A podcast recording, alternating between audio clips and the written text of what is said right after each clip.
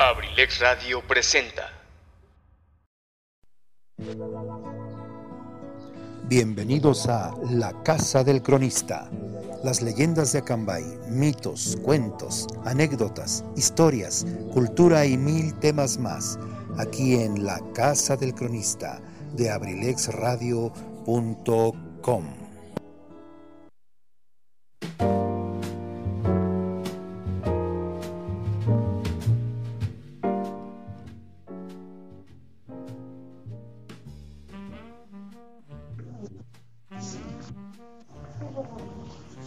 Amigos, muy buenas tardes, muy buenas tardes.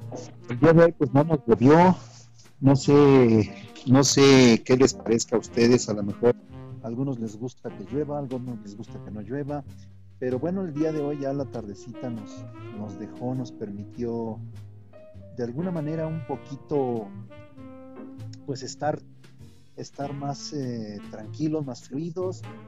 Hay gente en la calle, hay gente en la calle y bueno, pues eso nos permite disfrutar, hacer algunas actividades que, que cuando llueve pues desafortunadamente no se pueden hacer. Gracias, bienvenidos a todos, bienvenidos y muchas gracias por la amabilidad de su audiencia. Estamos aquí en un programa más de la Casa del Cronista de Abrilex Radio, que bueno, muy contento porque me permitan nuevamente entrar en sus sentidos, entrar en sus hogares, entrar en sus equipos electrónicos, en sus, en sus corazones, en sus mentes. Y bueno, pues, pues demos inicio, demos inicio, no se hable más. Quiero decirles que en la música, en la música vamos a escuchar a un artista de la década de la década de los 70s, 70s y 80s del siglo pasado. Y aunque cuando dice uno el siglo pasado, ya se imagina uno que, que se imagina uno carretas, caballos y, y, este, pistolados y todo aquello tipo de la revolución. No, todavía el siglo pasado fue precisamente eh, una etapa que nos tocó vivir a los, a los que estamos en esta generación y que bueno, pues eh, los 50 años atrás, 50 años atrás, bueno, ya es el siglo pasado, eh, hace 21 años ya estábamos, todavía estábamos en el siglo pasado. Esto quiere decir que el tiempo corre, el tiempo vuela, pero pregúntenos a los que acabamos de, a los que vivimos e, e, esta, esta etapa y que aún estamos aquí. Para nosotros parece que fue ayer y los que están, los que son de mi edad o están más o menos relacionados en el tiempo, los que hemos coincidido, como lo manejo yo siempre, lo menciono siempre, eh, que hemos coincidido en la vida, en el tiempo y en el momento, pues parece que fue ayer.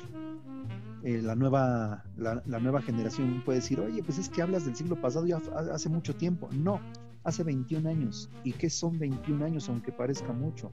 Es una generación. Es eh, simple y sencillamente, así dicho textualmente, parece que fue ayer. Y bueno, pues aquí estamos, queridos amigos gracias a Dios, estamos todavía, todavía comunicándonos con ustedes. Bueno, pues les decía, les decía que la artista, la artista que nos va, que nos va a acompañar hoy es Sonia Rivas. Sonia Rivas, una cantante setentera, ochentera, del, vuelvo a repetirles, del siglo pasado, de hace, hace apenas unos añitos, eh, una cantautora muy importante en aquel tiempo Ahorita desafortunadamente, bueno, pues su, su carrera se, se olvidó, se quedó por ahí abandonada y maltrecha. Y bueno, por ahí anduvo hace unos años, hace tres o cuatro años, haciendo algunos pininos para, para regresar, pero bueno, ya es muy difícil cuando un artista se aleja, se aleja y es muy difícil su retorno con éxito. Hay un retorno con, con melancolía, con eh, recuerdos, de la generación que, que, la escuchó, la acompañó, la idolatró. Pero las nuevas generaciones ya es muy difícil que acepten a un artista cuando ya han pasado los años de, pues de olvido. Y bueno, el día de hoy vamos a recordar precisamente a Sonia Rivas. Amigos, bueno, pues entramos en tema. Y los dos programas pasados habíamos platicado sobre los otomíes, si ustedes lo recuerdan y nos acompañaron, la plática fue sobre la etnia otomí aquí en nuestra región. Los otomíes de Acambay, los otomíes de Gilotepec, los otomíes de, nuestra cercanía, de cómo, eh, cómo eran, cómo era su idiosincrasia, qué pensaban, qué hacían, qué decían. Y bueno, por ahí me llegó un mensaje en donde de un maestro a quien le agradezco, le agradezco eh, infinitamente. desafortunadamente no, hoy te estaba tratando de buscar el mensaje para decir, mencionar su nombre, pero no, no por las prisas de iniciar el programa, pues no lo encontré. Le pido una disculpa, seguramente me está escuchando mi querido maestro. Una disculpa, pero bueno, este, espero que ahorita en el transcurso del programa eh, pueda obtener su nombre, maestro, pero de todos modos, si no lo, lo obtengo, quiero decirle que vamos a comentar precisamente algo de lo que usted me preguntaba. Y él me decía, oye, quiero que me platiques, dice, muchas veces has dicho y he escuchado que Huamango o nuestra cultura otomí tuvo influencias de otras culturas. Y a ver si puedes comentar algo. Y sí, claro, con muchísimo gusto, con muchísimo gusto vamos a platicar el día de hoy, de esta tarde, esta tarde fresca, vamos a platicar un poquito sobre la influencia la influencia cultural de otras, eh, de otras, este, se va, a sonar a redundancia, la influencia cultural de otras culturas. Sin embargo, entiéndanmelo, no lo estoy diciendo eh, como una falta, falta ortográfica, sino eh, que tuvimos que Huamango, que nuestra cultura otomí tuvo influencia de otros lugares, de, otros, eh, de otras sociedades. Y bueno, es precisamente lo que nos toca platicar hoy. No quiero iniciar también sin eh, dejar de enviarle un mensaje a mi queridísimo amigo, amigo de muchos años, aunque él es más chavo que yo, él es un bebé todavía, pero bueno, y con esto no quiero decir que yo ya estoy, ya estoy viejito, ¿verdad? Pero, pero mi querido Roy, Rogelio, Rogelio Correa Plata, eh, mandarte un, fuerte abrazo. Sé que nos estás escuchando porque nos lo prometiste y porque me dijiste y siempre me preguntas el tema del, programa. Bueno, te agradezco mucho. Un saludo a tus papás, un saludo a toda tu familia y gracias por seguirnos aquí en Abrilex Radio, la casa del cronista. Ahora sí, mi querido Roy, mi querido maestro, eh, vamos, a, vamos a platicar un poco de la influencia cultural que nuestra cultura ha tenido. La historia prehispánica de esta región, de, lo que es nuestro, nuestro municipio y los municipios circunvecinos, o sea, la, la región otomí del norte del Estado de México, puede dividirse en dos épocas, ya que cualquier aspecto histórico que sucediera en la capital otomí, que ayer decía, eh, el, día lunes decíamos que la capital otomí era Gilotepec, y lo platicamos, platicamos todas las características y el por qué. Lo que sucedía allá afectaba directamente a sus poblaciones, como es el caso de Acambay, hoy Acambay, antes Cambay y mucho antes Huamango, por, formar parte del señorío y la provincia de Gilotepec. La primera, la primera se remonta a los datos y épocas más antiguas de las que se tiene registro, y que mencionan las numerosas rutas migratorias que poblaron esta región hace más de 20.000 años, hasta el florecimiento de la cultura tolteca, o también llamada Tolán, y el florecimiento de los chichimecas en el año de 1247, que entraron a esta provincia, a la provincia de Gilotepec, a nuestra capital otomí, y que bueno, de alguna manera nos conquistan los, los bárbaros chichimecas.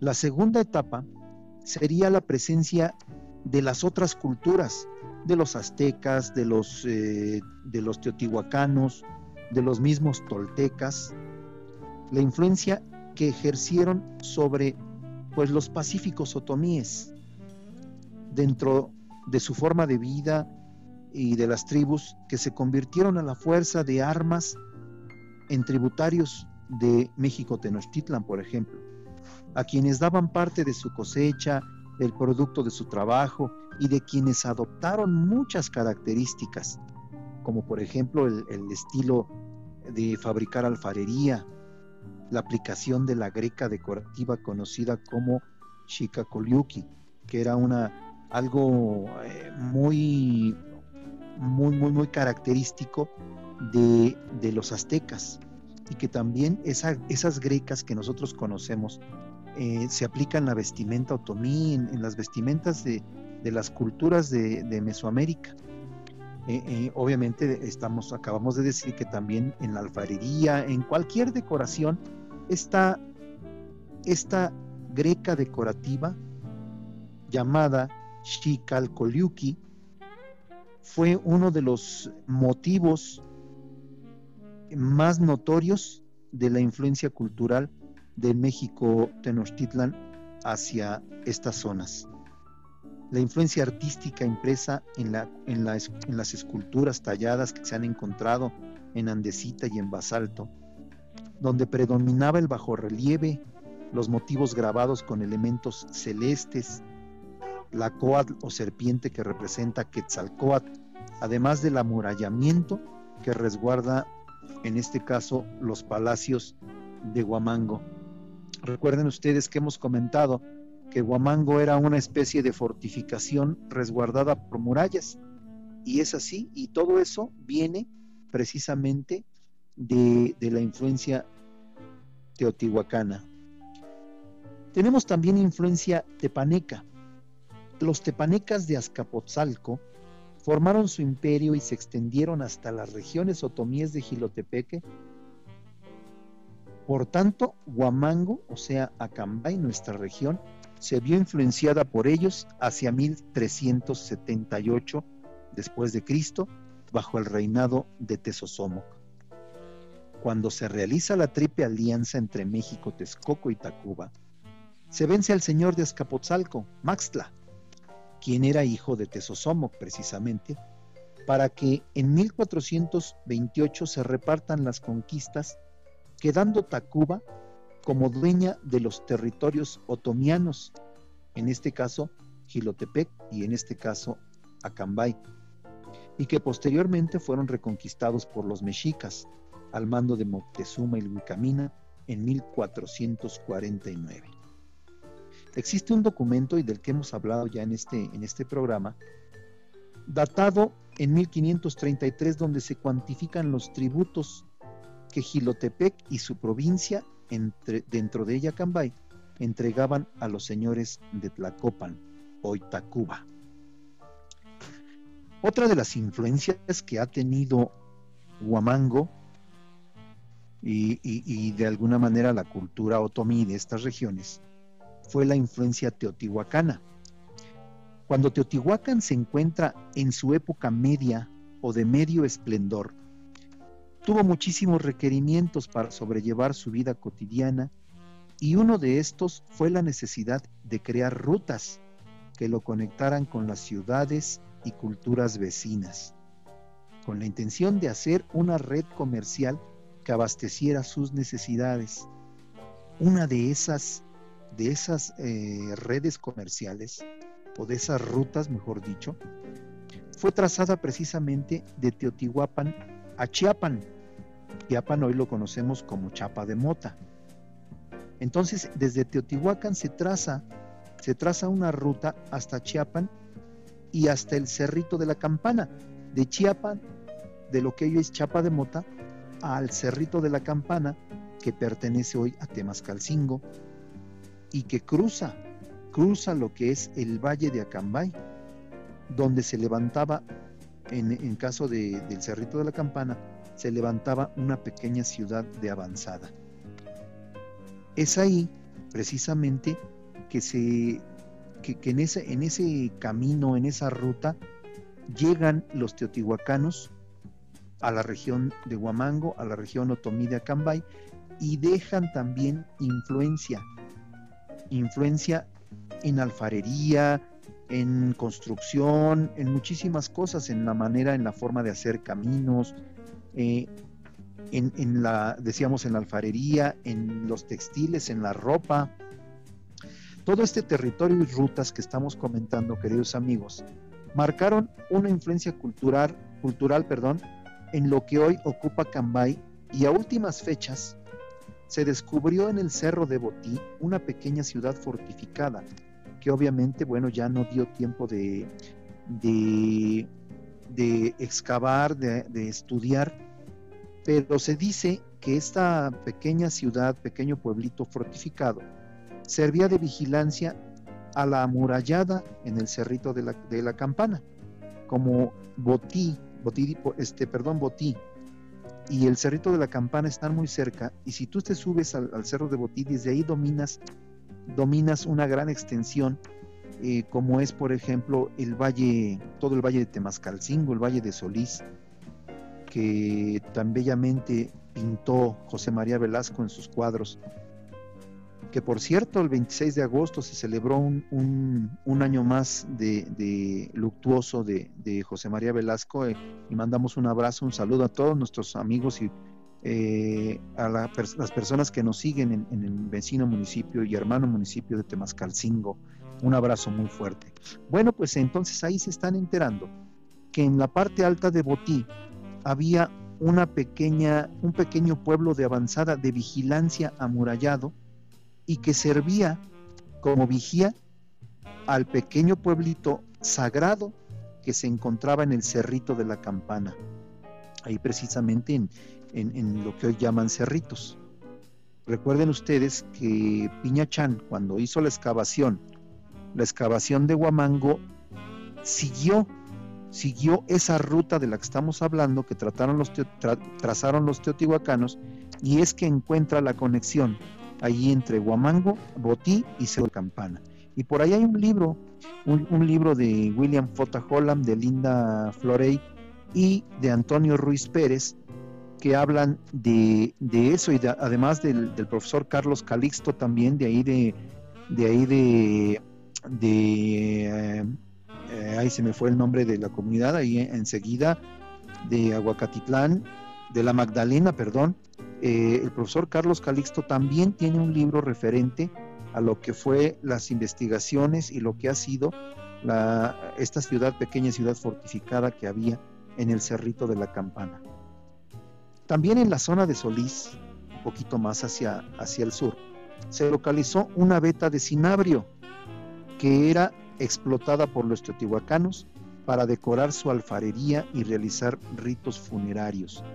Amigos, el cinabrio era un, un, material, un elemento que es, eh, cuyo, cuyo, colorido es muy rojizo, es muy manchante. Si tú tocas el cinabrio, eh, te manchas, te mancha de rojo y es difícil eh, quitarlo quitarlo de tus dedos o de donde lo apliques. Por eso el cinabrio se utilizaba para decorar alfarería, para decorar ropa, para teñir ropa.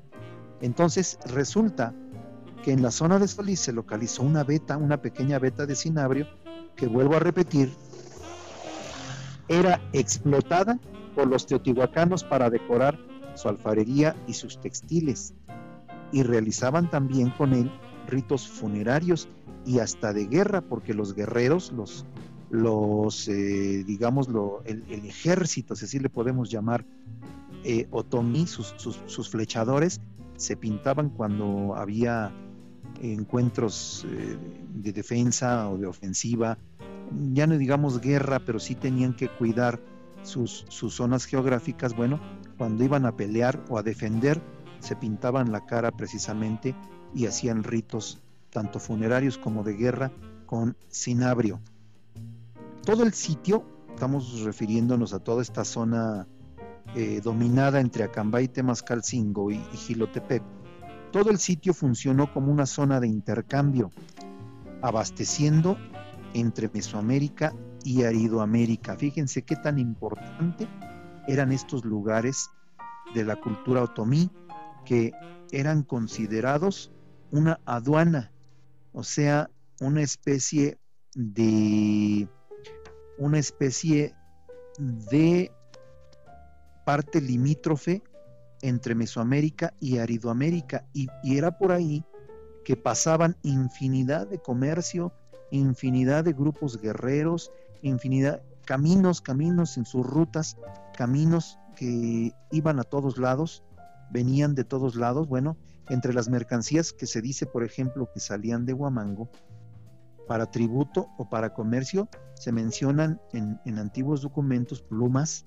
arcos, flechas, pieles, obsidiana, maíz, metales, alimentos, fieras vivas, además de que también estas mismas rutas sirvieron para trazar las rutas de la sal y las rutas de la sal sirvieron en la época de la revolución para trazar los movimientos de los grupos, de los distintos grupos revolucionarios que pasaban por la zona. Fíjense qué importante, qué importante puede ser esto, ¿no? O qué importante es, es esto, es, y, que se deriva precisamente de las rutas trazadas por los teotihuacanos en la época prehispánica. La meseta de San Miguel, como hoy se le conoce al lugar donde hoy está Huamango, desde la llegada de los españoles que le, e, ellos la, hicieron la advocación a San Miguel, es una planicie sobre una plataforma rocosa andesítica, o sea, de piedra de andesita, que se eleva a 2.854 metros sobre el nivel del mar, donde precisamente, ya decíamos, había hecho la, el rescate de esa zona arqueológica en 1977 el ilustro, ilustre estudioso de culturas antiguas, el arqueólogo Román Piña Chan. ¿Cómo ven amigos? Bueno, pues es interesante, es importante conocer todos estos datos, mi querido profesor. Espero, espero estar de alguna manera eh, aportando, aportando solución a sus, a sus dudas, a su comentario. Espero que sea, que estemos hablando de lo mismo, que eso precisamente era lo que quería usted saber. Algo relacionado a la influencia precisamente de que tuvo Huamango, que tuvieron los otomíes de esta zona de otras culturas. Y bueno, hablemos de una influencia más. Y, y esto, esta más que influencia, es la base de la existencia de Huamango. Y me refiero a, al, eh, centro ceremonial precisamente de Huamango, que fue fundado por toltecas y por otomíes. O sea, cuando la expansión se, da la, expansión toltecas hacia estas zonas otomíes, ellos son nuestros maestros, porque la tolteca era una cultura menos eh, rústica. Ellos tenían más cultura, más educación, más arte, más artesanos, eh, era una cultura mucho más completa y la cultura otomí era una cultura más rústica, ya lo, dijimos el, lunes precisamente, que era un pueblo que nunca se quiso bajar de su rusticidad eh, y que a la fecha habían grupos otomíes que preferían continuar en esa, en esa etapa de rusticidad donde pues no veían televisión, donde no van a la escuela, eh, eh, como, como rejegos un poquito, si ustedes me permiten utilizar esa palabra, rejegos un poquito a lo nuevo, aceptar la, culturización, los extranjerismos, eh, los mexicanismos y todo esto, bueno, ellos se han mantenido todavía, todavía vírgenes a todo aquello. Y precisamente los toltecas son quien fundan, son los que influencian más esta región. Y, por un, ejemplo muy, muy, muy claro de esto es una pieza, una pieza escultórica que se encuentra en el Museo Regional de Acambay, que se le conoce como el Guerrero de Huamango. Para algunos autores, esa, esa escultura es la representación de Otontecutli, un dios, un dios, eh, pues de alguna manera otomí. Pero para otros, para algunos otros autores y estudiosos dicen que es Otomitl o Tezcatlipoca. Lo que sabemos con certeza es que es una lápida de 35 por 25 centímetros y 5 centímetros de espesor, trabajada por sus dos caras en alto relieve, donde se encuentra por la parte que pudiéramos llamar superior la figura de un guerrero que porta una máscara de zipacli. En los pies Lleva unas sandalias cruzadas, pulseras y adornos. En la mano derecha porta una serpiente a, manera de arma divina. Y en la izquierda, toma por el pelo a un prisionero semiarrodillado, a quien somete por la fuerza. Por el lado de atrás o el lado contrario, esa piedra, esa, lápida, eh, cuenta, se encuentra tallada una figura al parecer vegetal o lo que pudiera parecer también la cabeza de una serpiente con las fauces abiertas. En general, esta escultura tiene un enorme parecido a las que se incrustan en el Palacio de los Atlantes, allá en Tula, por lo que se puede decir sin temor a equivocarnos que esta hermosa muestra escultórica tiene una gran influencia tolteca como la influencia que siempre tuvo Huamango y la cultura otomí de nuestras regiones. Queridos amigos, pues vámonos, vámonos rápidamente, el tiempo se nos va. ¿Qué les parece si nos vamos, nos vamos con la primera intervención musical? Y escuchemos a Sonia Rivas para que quien no la conoce la conozca y aquellos que, de, de, la generación que la escuchamos o la vimos cantar allá en Siempre en Domingo o en algún lugar, bueno, podamos recordar a esta a esta cantante, esta cantautora, porque ella, ella era quien escribía sus temas. Entonces los dejo y yo regreso en tres o cuatro minutos.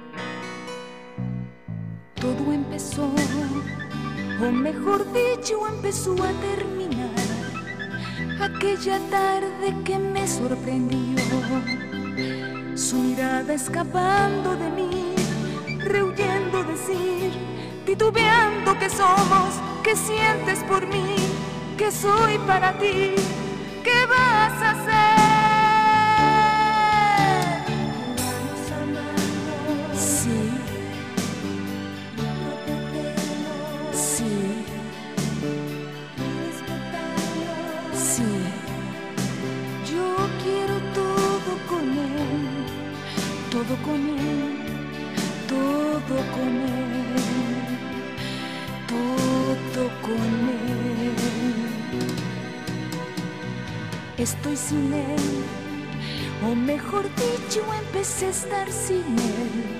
Sale con otra, no duermo con él. Le dirá lo que me dijo a mí, otra vez repetir. Las promesas se olvidan, palabras al fin, que fui para ti, que no hice bien.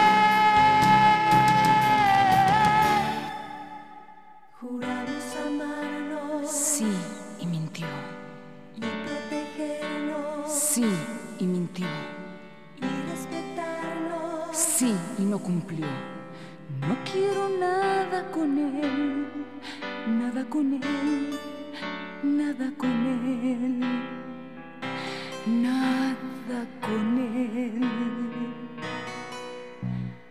Amaneció y alguien distinto a mi vida llegó. Viví a la vuelta, salí con él. Su mirada no escapa de mí no me dice nada, no promete nada, pero creo que es sincero y otra vez quiero.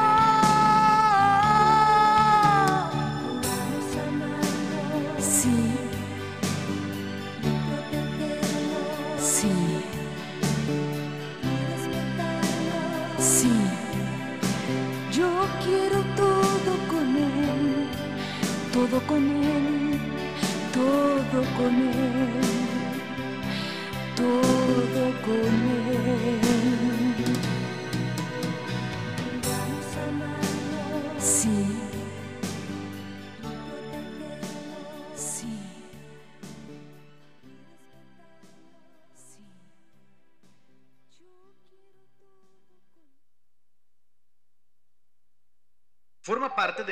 Digital de Abrilex Radio. Escríbenos por WhatsApp al número 712-141-6004. Síguenos en Facebook en abrilexradio.com y en Instagram en arroba abrilexradiooficial.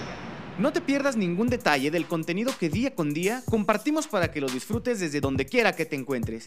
Además, puedes participar con tus mensajes durante nuestras transmisiones. Escúchanos en internet a través de abrilexradio.com abrilexradio.com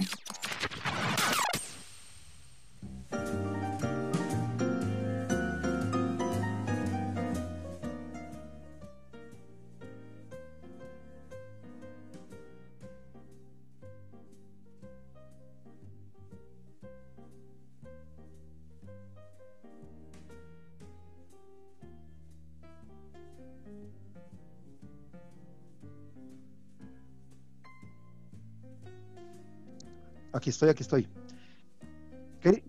Queridos amigos, perdón, perdón, por ahí se nos atravesó un botón. Eh, pero bueno, eh, agradecerle, ya estamos de vuelta, agradecerle a Zaret Moreno que nos está por ahí soplando, este, de dónde es nuestro querido amigo el profesor Carlos, Carlos Calixto. Así es, mi querida Zaret, es de allá, de la Magdalena, gracias por tu corrección. Yo había dicho que de Aguacatitlán, pero bueno, sí, por ahí estábamos muy cerquita, la verdad que hay unos cuantos metros de una comunidad a la otra. Sin embargo, sí, la Magdalena es un, es un, es un pueblo muy cercano a la zona de Botí, eh, de donde estábamos hablando. Y bueno, gracias mi querida Zaret. Bueno, este, vamos a continuar, queridos amigos. Espero que les haya gustado, que hayan recordado esas canciones, esas canciones en este caso de Sonia Rivas, eh, que les haya traído alguna nostalgia a todos ustedes a, los ya que ya han pasado generaciones y que bueno, de alguna manera son, son o corresponden o pertenecen un poquito a mi generación, que hayan podido recordar con cierta nostalgia, con recuerdos bonitos a, a Sonia Rivas. Precisamente.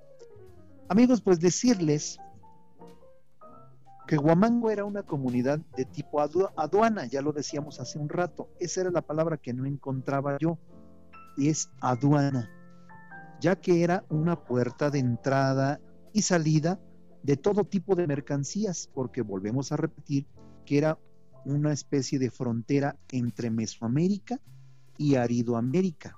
Si ustedes observan, hasta geográficamente, eh, de aquí de, la, de, la, de las serranías, ya últimas serranías de Acambay, de donde está Dongu, donde está Huamango, hacia el Bajío, ya empieza a haber menos cerros, ya empieza a haber otro tipo de, vegetación.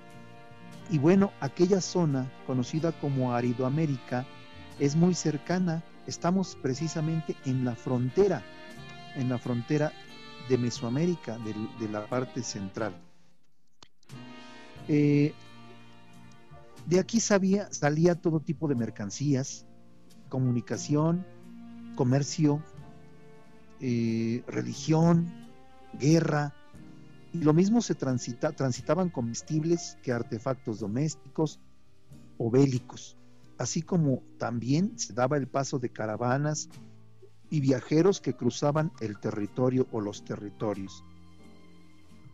Pues desde los puntos más altos, como Huamango, se podía, y como Botí, se podía tener estricto control de lo que sucedía en los valles aledaños, ya sea en el valle de Acambay, en el valle de Islahuaca, en el valle de Solís, en el valle, en el valle de, Toluca.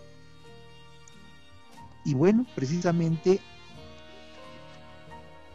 estos, estos valles eran contiguos, cercanos relativamente a la meseta de Huamango. Inclusive se dice que podía tener comunicación con puntos distantes como Gilotepec gracias a señales manuales, fuego reflectado o humo, que era la manera de comunicarse en aquellas épocas, o humo.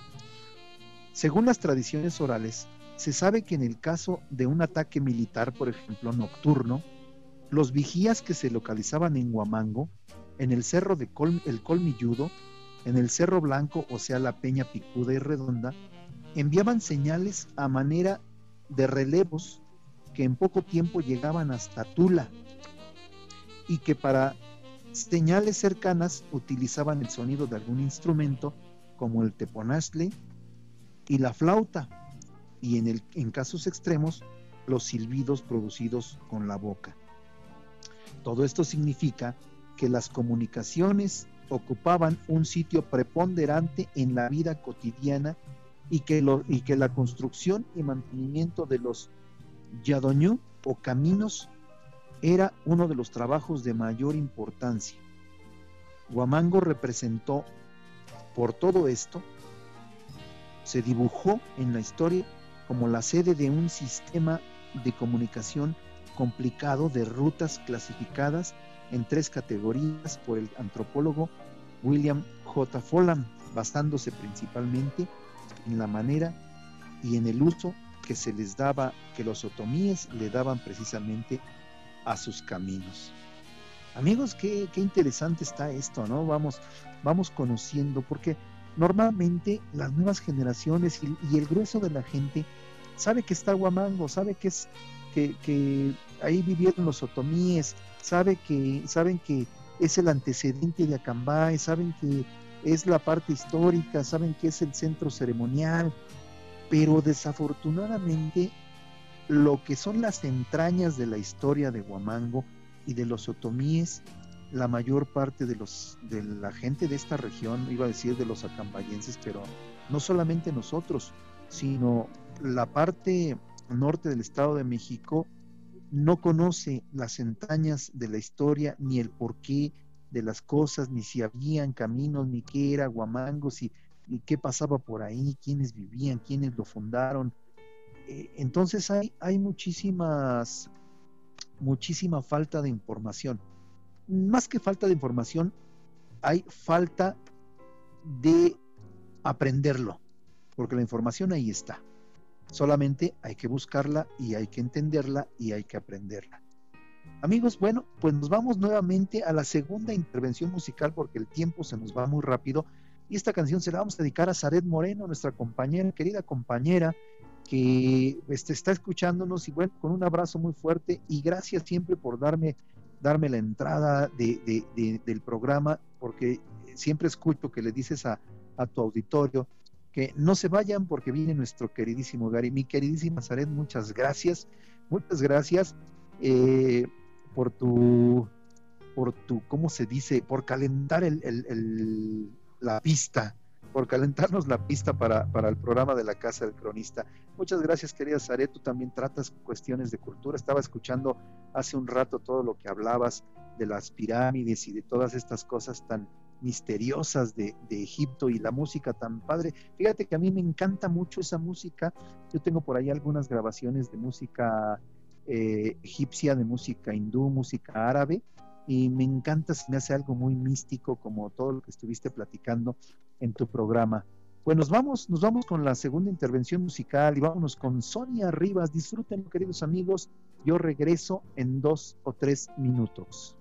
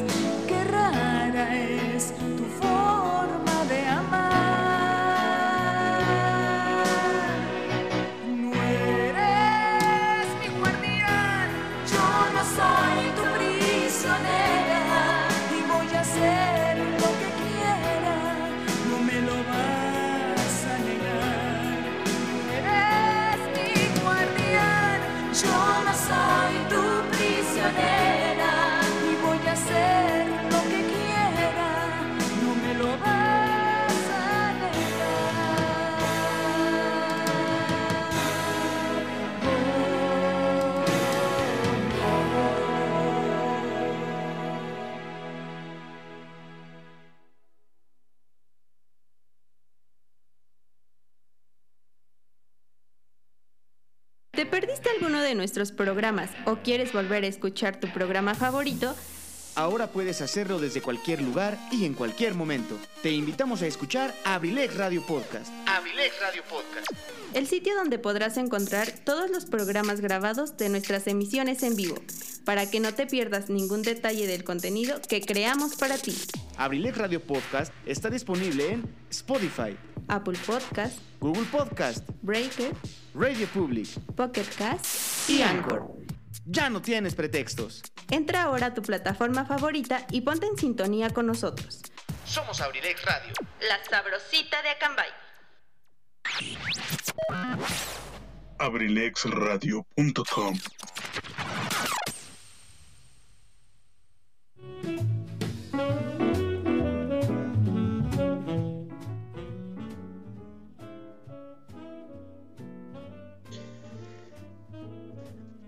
Esta fue, esta fue Sonia Rivas nuevamente, que espero que esté haciendo de sus plácemes musicales de todos ustedes y que estén recordando, recordando aquellas canciones que ya, perdón, ya se habían perdido, ya se habían perdido en la memoria, en la memoria de todos nosotros. Ya canciones que ya no, que ya no se tocan en la radio, canciones que ya no existen en, en- pues prácticamente en las plataformas, porque son canciones que ya de alguna manera pasaron hace 20, 30 años y que bueno, pues precisamente es lo que sucede cuando los artistas dejan de estar en boga, dejan de estar en el hit parade, llamémoslo así.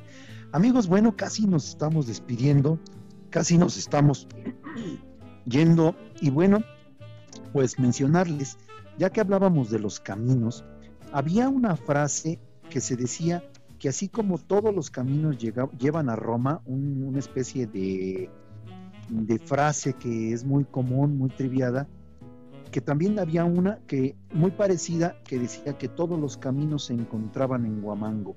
Tan importante era ese centro ceremonial eh, de la cultura otomí y de la cultura tolteca, tanta importancia tenía que se decía que todos los caminos convergían con Huamango o en Huamango.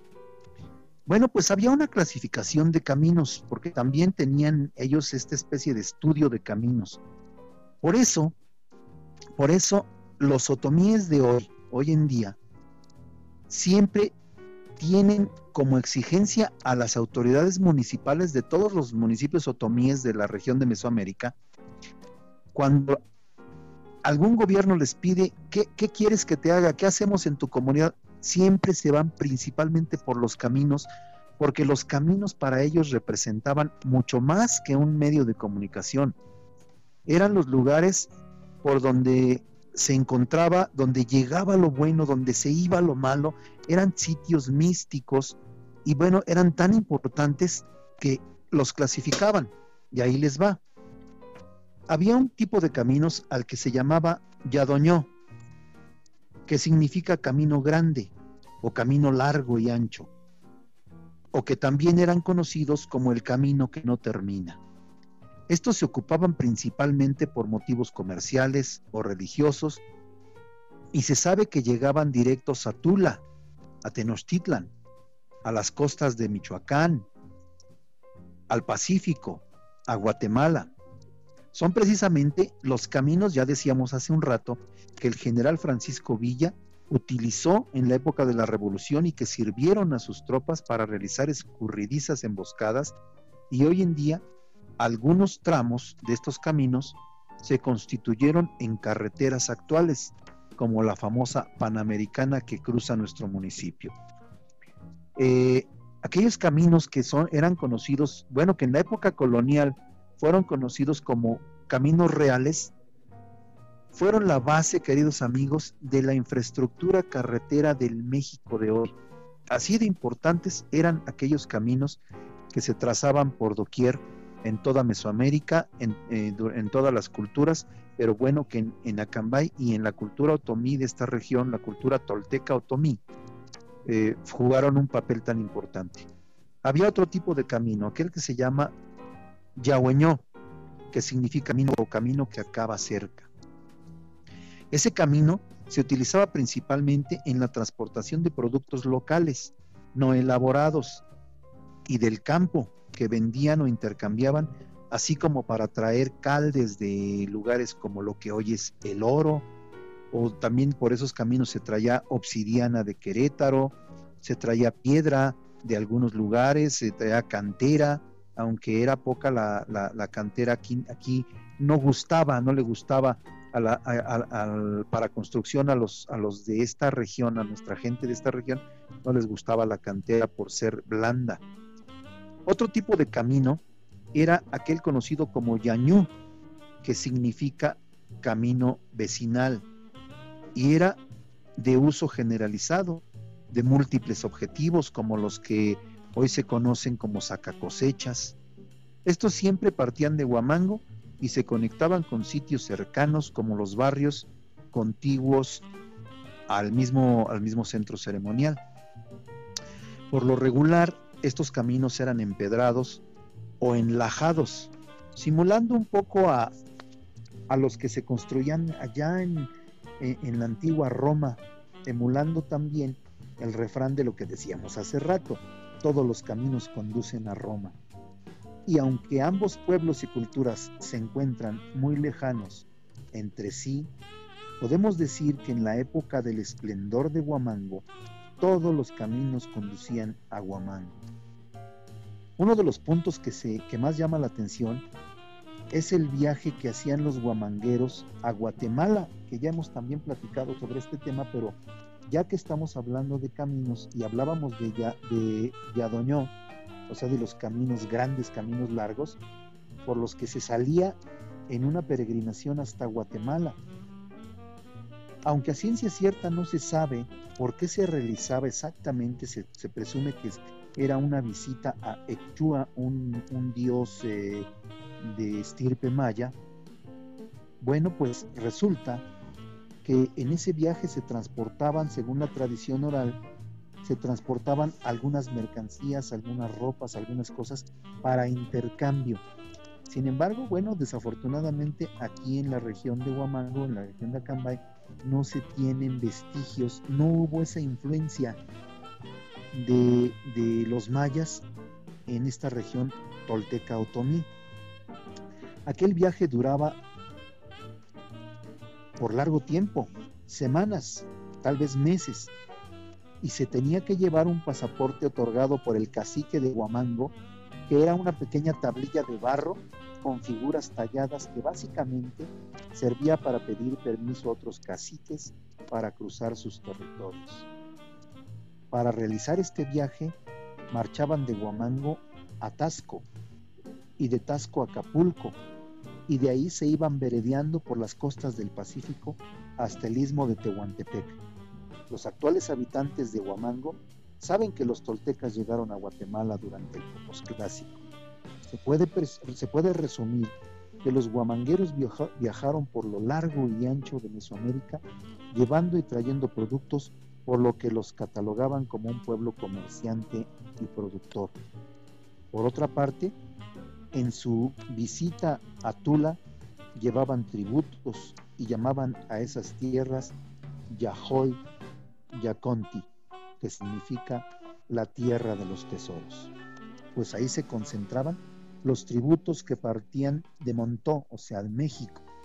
También se dice que de Tula venían grupos de personas de una especie, en una especie de peregrinación y que eran recibidos en Ngonsha, o sea Gansda, hoy conocido como Gansda, especialmente en un sitio conocido como Tamatá, a donde los habitantes llevaban comida y pulque para recibir a los sacerdotes toltecas. Qué interesante amigos, qué interesante, de veras a mí me encanta, me encanta todo esta, todas estas descripciones, estas crónicas, porque nos llevan a un a un Acambay, a un Guamango, a un pueblo tomí del que casi no conocemos nada, del que no estamos eh, muy inmersos en su historia.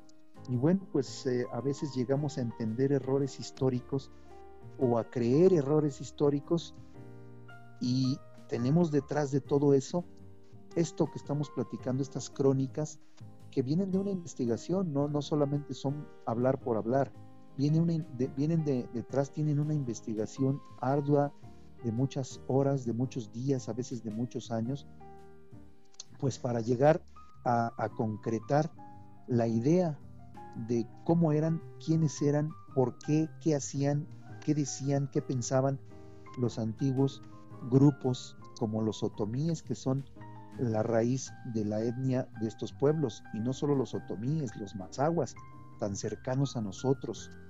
Eh, por ahí hay, una, hay un poema que no lo tengo a la mano, pero se los voy a leer el próximo programa, que habla precisamente de la cultura, de la hermandad de las culturas mazagua y otomí, a las que de alguna manera yo llamo hijas de la misma madre. Queridos amigos, ah, bueno, y ahorita me llegó a la mente este el, el, viejo cronista, digo viejo en el mejor de los sentidos de la, de la, palabra, el, anterior cronista de allá de nuestro hermano municipio de Temascalcingo, eh, que, que amaba, defendía y estudiaba entrañablemente a la cultura, a la cultura mazagua, y gracias a él eh, yo logré entender la hermandad, la hermandad de, nuestros pueblos, del pueblo Mazagua y el pueblo Tomí, que yo siento, yo siento que la única diferencia que hay entre los dos es la lengua, porque las características, las costumbres, la forma de ser, la idiosincrasia de nuestros pueblos es la misma. Y lo mismo pasa en Mesoamérica, somos muy similares, somos todos hijos de la misma madre. Queridos amigos, pues gustoso de haber estado con ustedes y de que el próximo lunes me puedan acompañar nuevamente, y no solamente a mí, sino a toda la barra de compañeros de familia Brilés que estamos eh, transmitiendo, preparando, transmitiendo, emitiendo programas cada semana, cada día, para el beneplácito de todos ustedes. Muchas gracias, gracias a todos los que nos escuchan. Mi querido profesor, que ya no encontré su nombre, eh, perdón, no es una falta de respeto, no, no, este, no me lo vaya a tomar así. Eh, le pido una disculpa. Eh, se me fue por aquí, por aquí me quedó la, información, pero a veces está uno en mil cosas y más cuando se preparan programas, programas que, que pues sí, de alguna manera nos llevan tiempo, nos llevan investigación, pero no me lo tome mal, se lo digo de todo corazón. Muchas gracias por su mensaje. Muchas, muchas gracias por su mensaje. Espero poderle haberle ayudado a lo mejor le dejé más dudas de las que le resolví, pero bueno, seguiremos platicando, ya usted me lo dirá. Y bueno, pues un saludo a todos ustedes, un saludo mi querida Zaret, gracias, un saludo también a nuestro amigo Rogelio, Rogelio Correa Plata, profesor Rogelio Correa, y un saludo a todos ustedes que nos han permitido esta bonita tarde estar en esta bonita plática de amigos. Muchas gracias, se quedan con Sonia Rivas, disfrútenla y nos escuchamos el próximo lunes, si así me lo permiten, 7 de la tarde, minutos más, minutos menos, aquí, aquí estamos presentes para ustedes. Muchas gracias y muy buenas noches.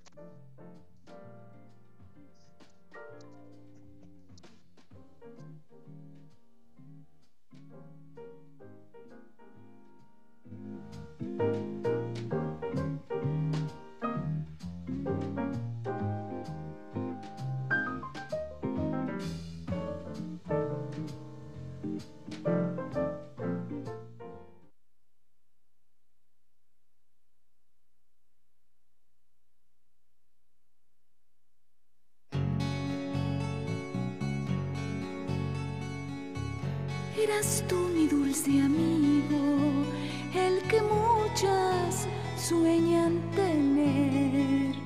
Compartimos tantas cosas, todos los juegos de la niñez. Festejamos cumpleaños y empezamos a crecer. Tú escuchabas mis problemas, no sabías comprender. Querido amigo, nada puedo reprocharte, pues lo nuestro era amistad. Querido amigo, es la culpa solo mía por sentir por ti algo más.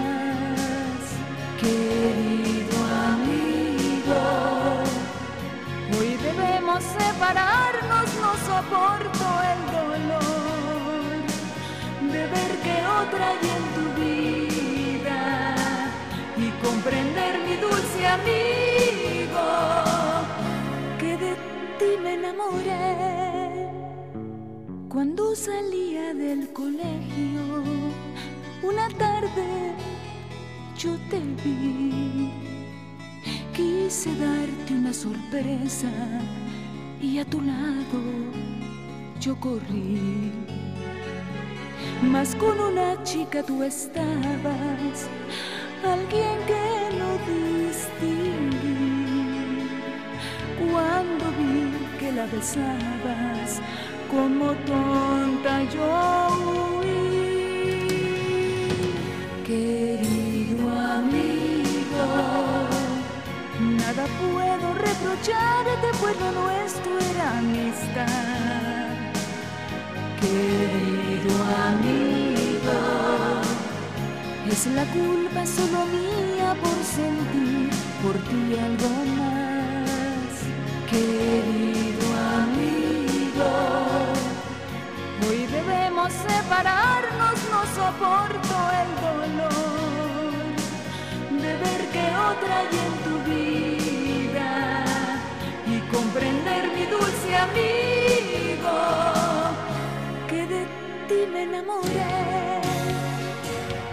Querido amigo, nada puedo reprocharte, pues lo nuestro era amistad.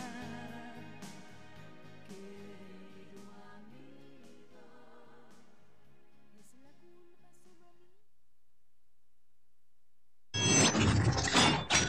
abrilexradio.com